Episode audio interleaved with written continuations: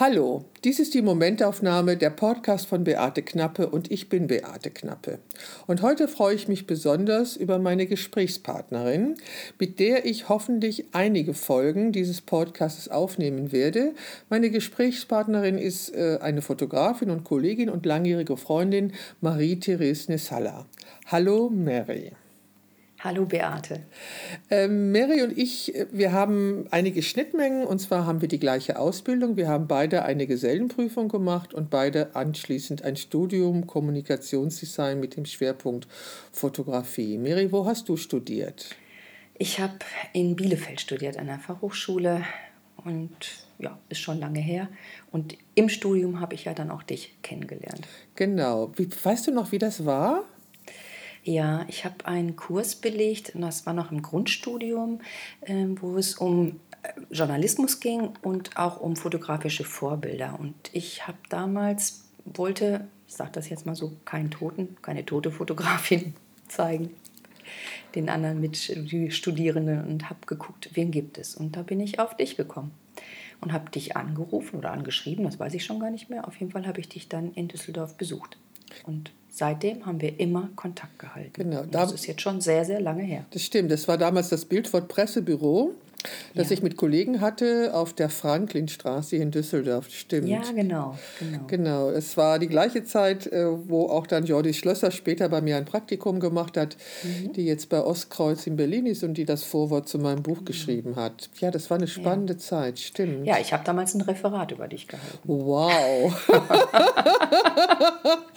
ja, kannst du mal ja. gucken, ja. Es gibt, es gibt ja auch ein, ein Weiberlexikon da und ist unter Beate Knappe bin ich auch aufgeführt als Fotograf Fotografin. Also mein Gott, wenn man 70 ist, dann ähm, gibt es halt solche Sachen offensichtlich. Sag mal, wie hießen denn deine Professoren in Bielefeld?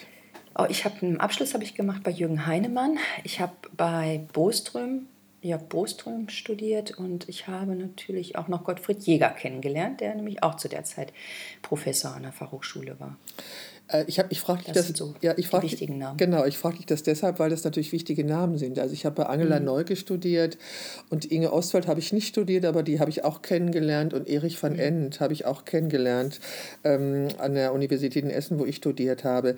Das waren schon Namen in der, ja. in, in der Fotografie und das sind es eigentlich immer noch. Und ja. ich glaube, man, ähm, ja, also es ist auch schon wichtig zu wissen, nicht, nicht nur zu wissen, bei wem man ausgebildet wurde, sondern auch zu wissen, auf wessen Schultern man steht. Und ja, das war die Zeit prägt. Ja, und das war uns beiden wichtig. Und das ist auch der Grund, warum ich dich gebeten habe, dass wir beide uns über Fotografie unterhalten, weil die Fotografie ähm, ist ja ein Prozess, also sie entwickelt sich ja immer weiter. Es ist ja nicht mehr ähm, die Glasplatte, auf die flüssige Emulsion gegossen wird, um ein Foto herzustellen, sondern wir schieben hier mittlerweile einen Chip in einen kleinen Hochleistungscomputer, genannt Kamera, und machen unsere Bilder. Also die Fotografie hat mhm. sich in unserer Lebenszeit unglaublich geändert, also ja. die, die, die technisch, technische Seite der Fotografie.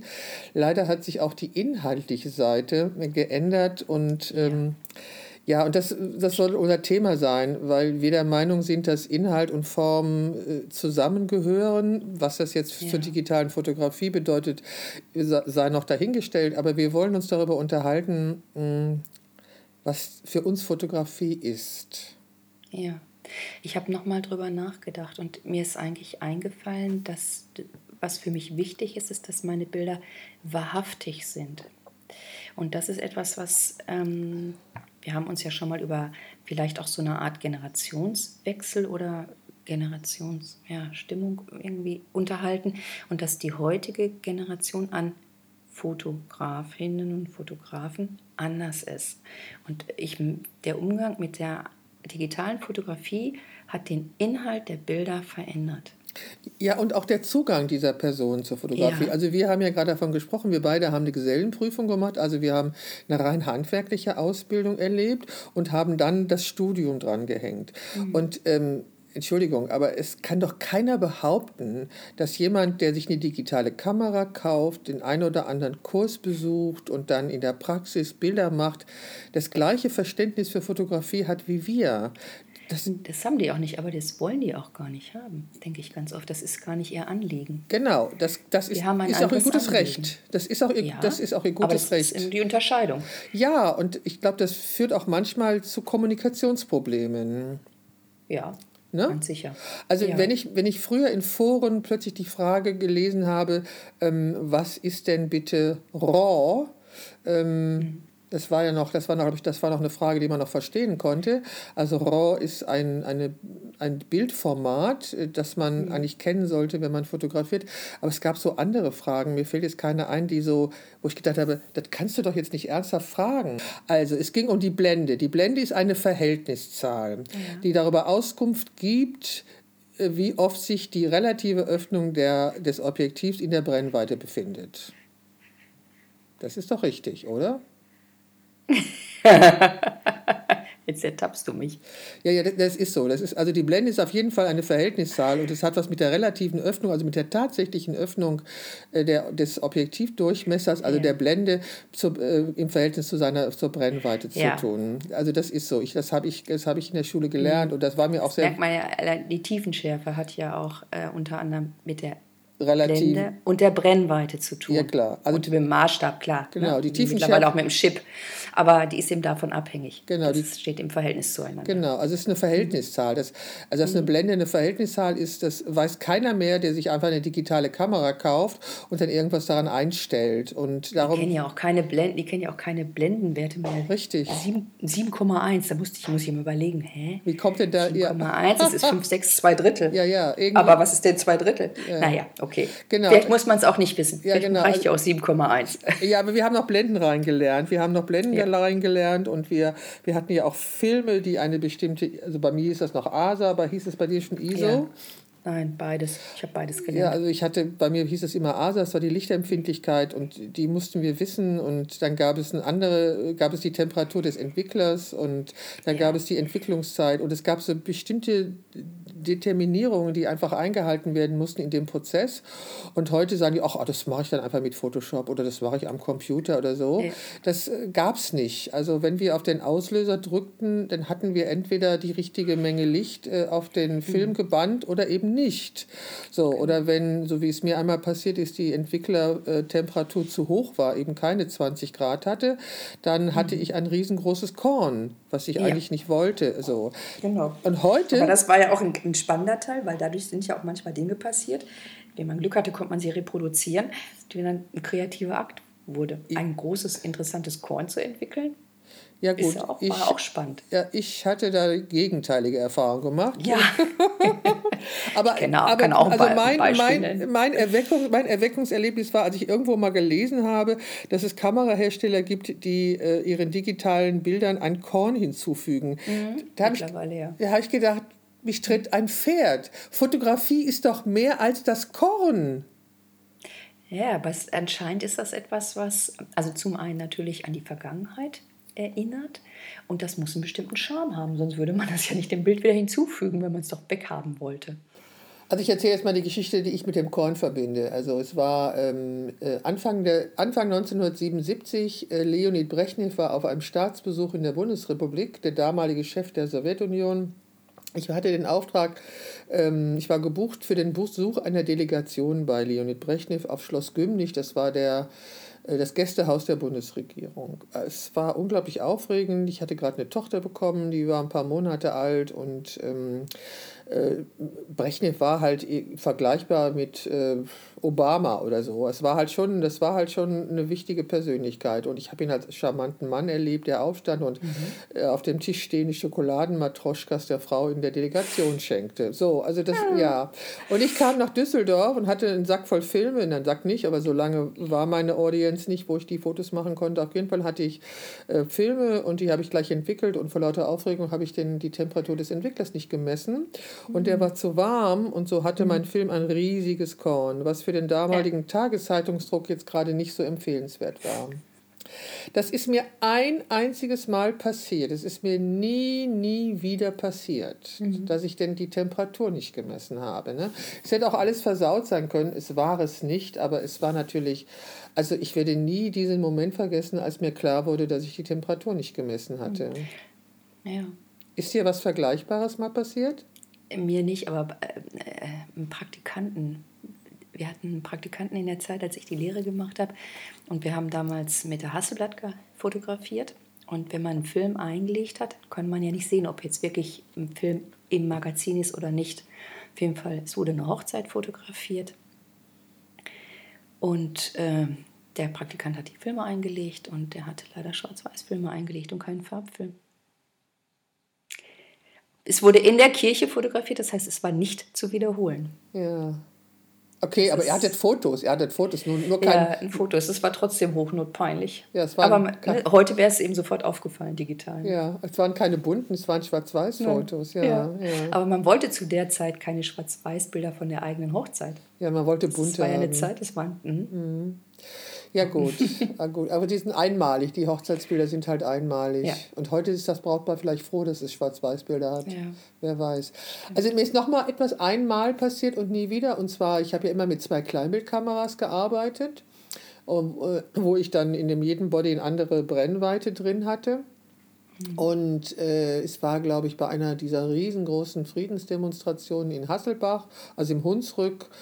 Und ich fotografiere die ganze Zeit munter drauf los. Und irgendwie habe ich das Gefühl, der Film müsste doch schon längst zu hm, Ende sein. Okay, ja.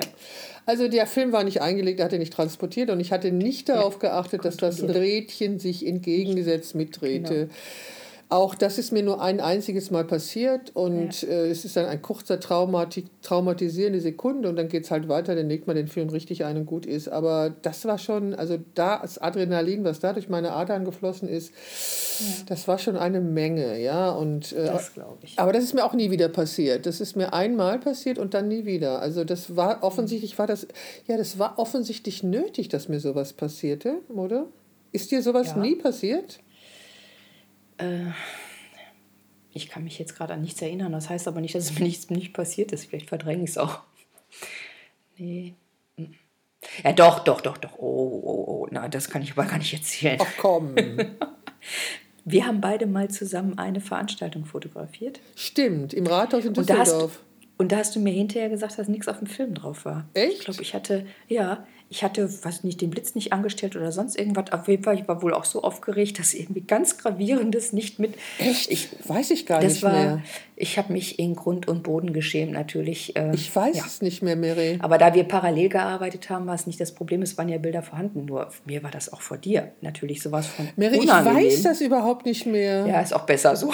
Also ich weiß, dass wir mal im Rathaus, ne? Wir haben im Rathaus was ja, fotografiert. Das, war, mhm. das ja, weiß ich war noch. was ganz Wesentliches auch. Mhm. Aber apropos was wesentlich. Du hast eben gesagt, dass du möchtest, dass deine Bilder wahrhaftig sind. Ja, ja. wahrhaftig. Äh, erklär doch nochmal den Begriff. Was meinst du mit wahrhaftig? Ähm, ich habe das gemerkt, also im Vergleich zu dem, wie heute junge Menschen mit Bildern umgehen, die kreieren Bilder, denen ist egal, ob der Hintergrund, die Berge, die Wolken wirklich da waren oder ob sie im Nachhinein hingehen und sagen, ach, das ändere ich noch. Also es gibt heute ja mit, mittlerweile sehr äh, ja, Programme, Lumina 4 zum Beispiel, ähm, was auf KI basiert, auf künstliche Intelligenz. Und da kannst du ganz schnell sagen, ja, da hätte ich gerne den und den Himmel reinmontiert und das macht es ziemlich perfekt. Das hat aber nichts damit mit Wahrhaftigkeit zu tun. Also denen ist es, die wollen nicht mehr zeigen, wie es wirklich war, sondern die wollen irgendwas anderes machen. Und mir, ich habe immer dieses, also in diesem Wort wahrhaftig steckt ja auch wahr. Wahrheit. Mhm. Und da habe ich so eine Verbindung zu, dass ich immer das Gefühl habe, oder es ist mein Anliegen, dass ich nicht etwas erfinde, sondern dass ich es so zeige, wie es ist oder wie ich es empfunden habe. Das hat mit dem Journalismus natürlich zu tun, dass ich ja auch aus dieser, ähm, das ähm, im Studium lange gemacht habe, dass wir da natürlich nicht eingegriffen haben ins Bild. Dass man das Bild so genommen, also so fotografieren musste, dass man es so verwerten konnte. Erinnere, wenn, wenn wir uns deinen Katalog ansehen zu deiner Ausstellung, mhm. dann kennzeichnest du ja auch die analogen und die digitalen Bilder zum Beispiel dadurch, dass die analogen den schwarzen Rand haben, die kleine schwarze. Genau. Rand. Das ist unser Nachweis Richtig. gewesen. Das Bild ist so fotografiert worden. Ja. Ich bin nicht an den Ausschnitt gegangen und das, wieso heute heißt es ja skalieren, ne? nicht mhm. mehr beschneiden. Ähm, was die heute machen, fotografieren und suchen sich ihren Ausschnitt und nicht machen. Ne? ist was ein anderer An Angang, ja, ein anderer Weg. Ja, ja, ich denke, und da kommen wir auch auf das Wesentliche äh, zu sprechen, was Fotografie für uns ist. Also Fotografie kann ja ganz vieles sein. Es kann eben auch die, die Kreation von irgendeinem Bild am Computer sein. Das wird ja, heute auch noch. Natürlich. Das wird heute auch noch Fotografie genannt. Aber das ist mhm. nicht unsers. Und Fotografie, Nein. also ähm, ich in dem Zusammenhang fällt mir ein, dass die Porträtmaler natürlich um ihr, um ihr Geschäft gebankt haben, mhm. als die Fotografie erfunden worden ist. Aber dabei war es der Moment, wo die Malerei sich wieder auf, auf das Wesentliche äh, werfen konnte, was Malerei nämlich ist. Also sie mussten nicht mehr diese, diese Dienstleister sein, sondern sie konnten, ähm, also sie mussten nicht für den Soldaten das Bild malen, was er seiner Braut zu Hause lassen wollte, sondern sie konnten sich auf die Porträtmalerei ähm, wieder werfen und darauf konzentrieren, was das eigentlich war. Ach, ich habe dann neulich. Aber was ist denn dann die Fotografie? Also ich wollte gerade sagen, ich habe neulich einen Film gesehen, das heißt das Porträt einer jungen Dame. Da geht es um Malerei und was Malerei ist und was Malerei früher war, auch in zu Zeiten, wo Frauen eigentlich keine Malerinnen werden wollten. Wenn du den mal irgendwo zu sehen kriegst, das Porträt einer jungen Dame, unglaublich schöner Film. Was ist Fotografie? Also wie gesagt, als die Fotografie erfunden wurde, hat es, äh, hat es die Malerei ähm, vertrieben von der Herstellung der kleinen Porträts, also der, der Dienstleistung für den Kunden eigentlich. Ne? Plötzlich konnten ganz viele Leute sich Porträts machen lassen, weil es schnell ging und weil es billiger war und so, da hat eine gewisse Demokratisierung stattgefunden in der, in der Abbildung von Porträts. Ähm, das ist ja ein interessanter Begriff, dass du Demokratisierung sagst, weil ja. das hat ja jetzt auch wieder stattgefunden. Richtig. Eine Art der Demokratisierung. Ja. Das Fotografieren heißt ja aus diesem geheimnisvollen, dunklen Raum an die Öffentlichkeit gekommen. Also du hast ja gerade noch erzählt, wie du Schwarz-Weiß-Filme entwickelt hast. Oder wir haben Filme eben abgegeben ins, ins Farblabor. Aber da gab es ja immer diesen Moment des Wartens mhm. und des Zaubers. Was kommt da? Ja, genau.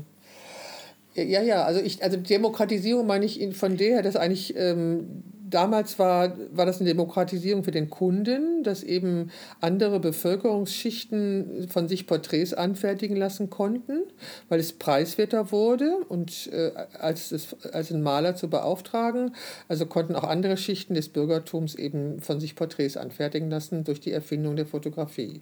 Das war die Demokratisierung. Heute mhm. findet eine Demokratisierung statt, indem sich jeder eine digitale Kamera kaufen kann und genau. durch die technischen Mittel sagen kann, ich bin Fotograf. Ich bin Fotograf. Genau. Mhm. Mhm. So, ob das jetzt, ja gut. Also, äh, was, aber was ist die Fotografie, wie wir sie verstehen oder wie wir sie meinen? Also, da ja. gab es eben in der analogen Fotografie dieses Geheimnisvolle, wir legten einen Film ein, wir mussten eine bestimmte Technik verstehen, wir mussten, was eine Blende, mussten wissen, was eine Blende ist, wir mussten wissen, was die ASA oder ISO-Zahl des Films bedeutete.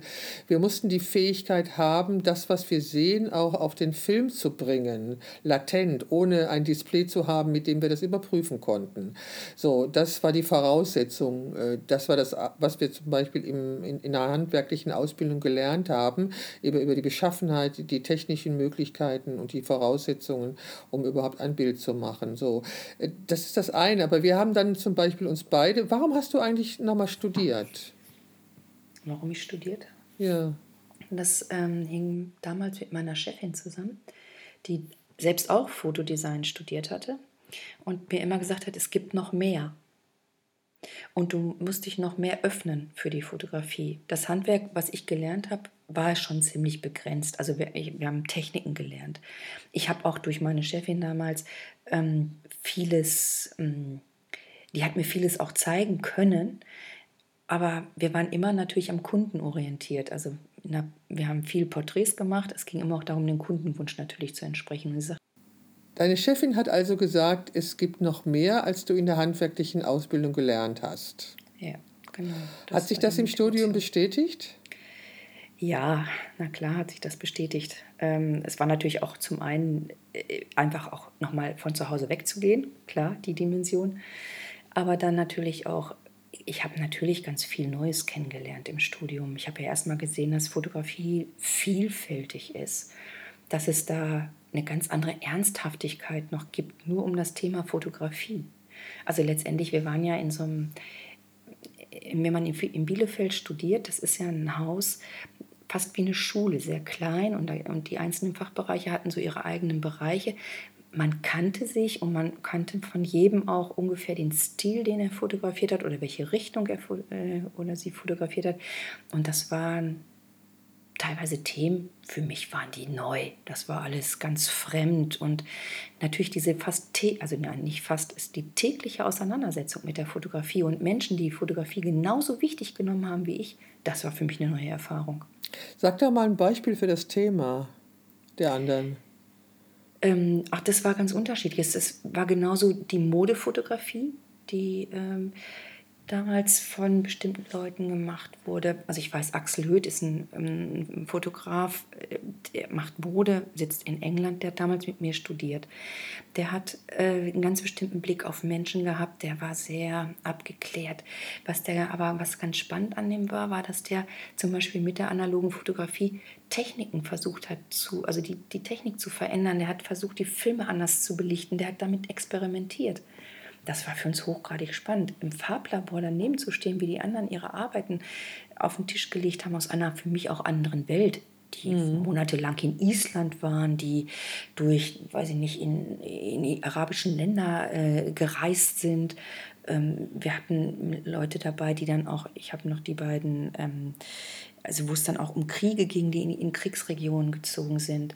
Ich kann mich an eine Abschlussarbeit erinnern, die ist in Israel entstanden, wo es um die Palästinenser ging. Themen, die sonst so in der Form, wo man wirklich, ja, wo man einfach die Themen so auf den Tisch serviert bekommen hat und dann auch ins Gespräch kam mit den anderen Studierenden, das war schon ganz, ganz, ganz spannend.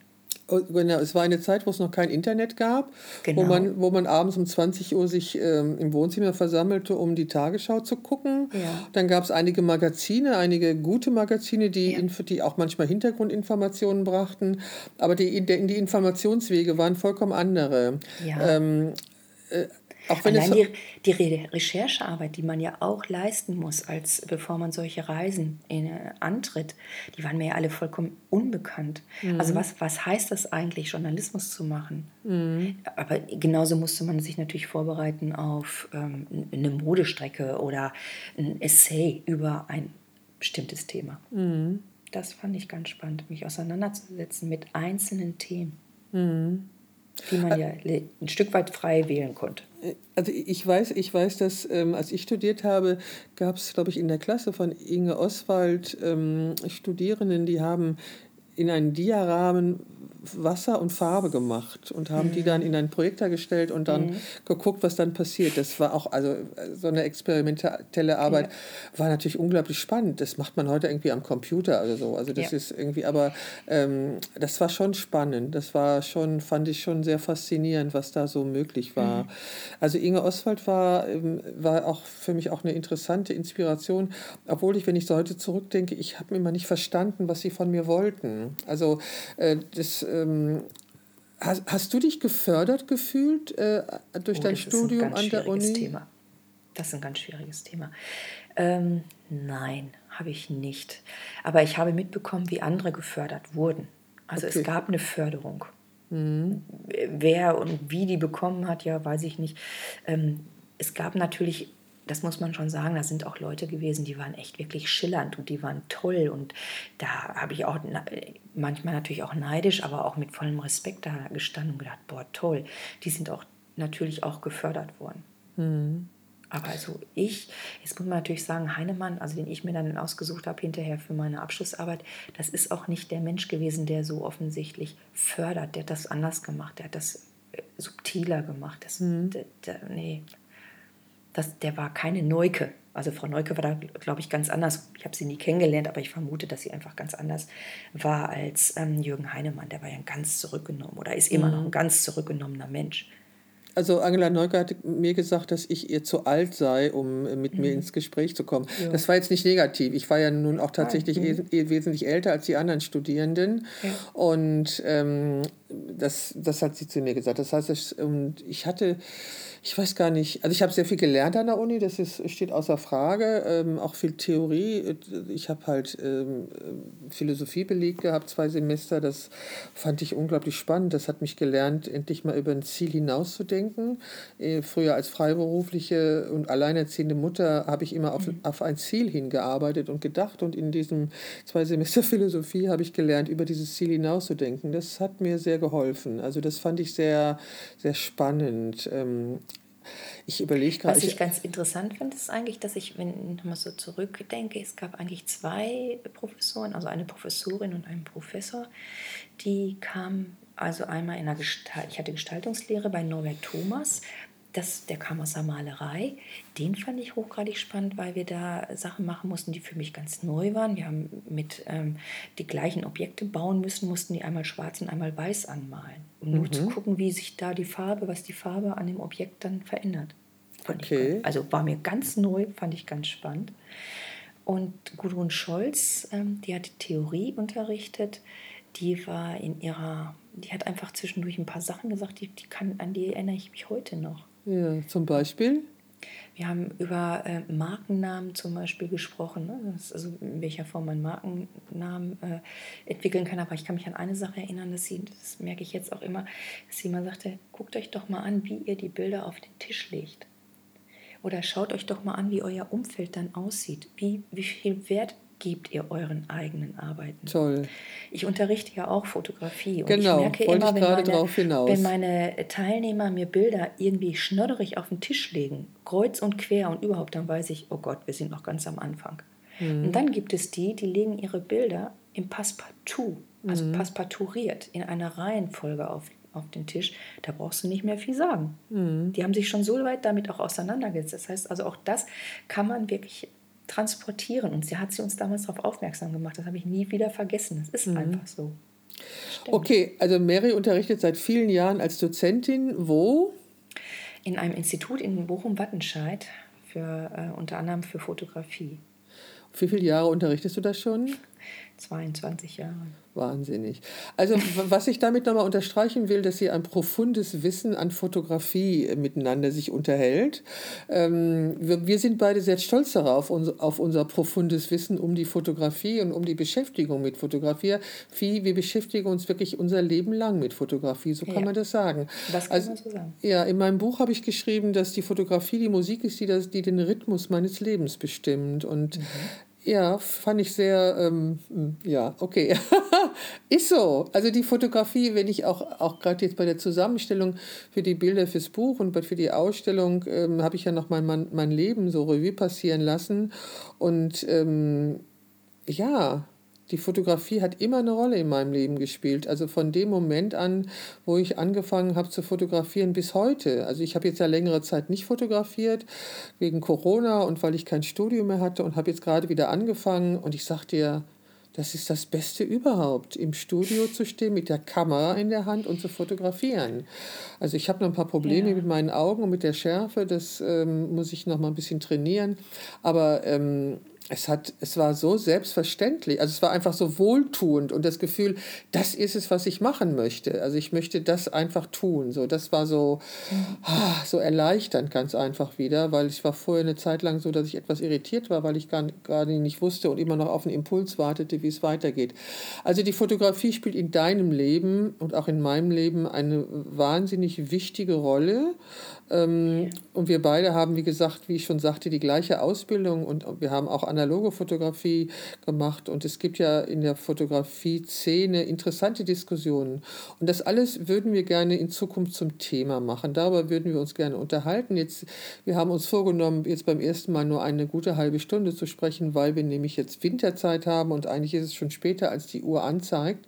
Und wir beide ja nun auch berufstätig sind und äh, morgen auch wieder einen strammen Tag haben. Da haben, wollen wir nicht länger machen. Aber unsere nächsten Gespräche können schon mal ruhig länger sein. Wir haben angefangen zu definieren, was Fotografie für uns ist oder wer wir sind. Damit würden wir gerne weitermachen. Richtig? Ja.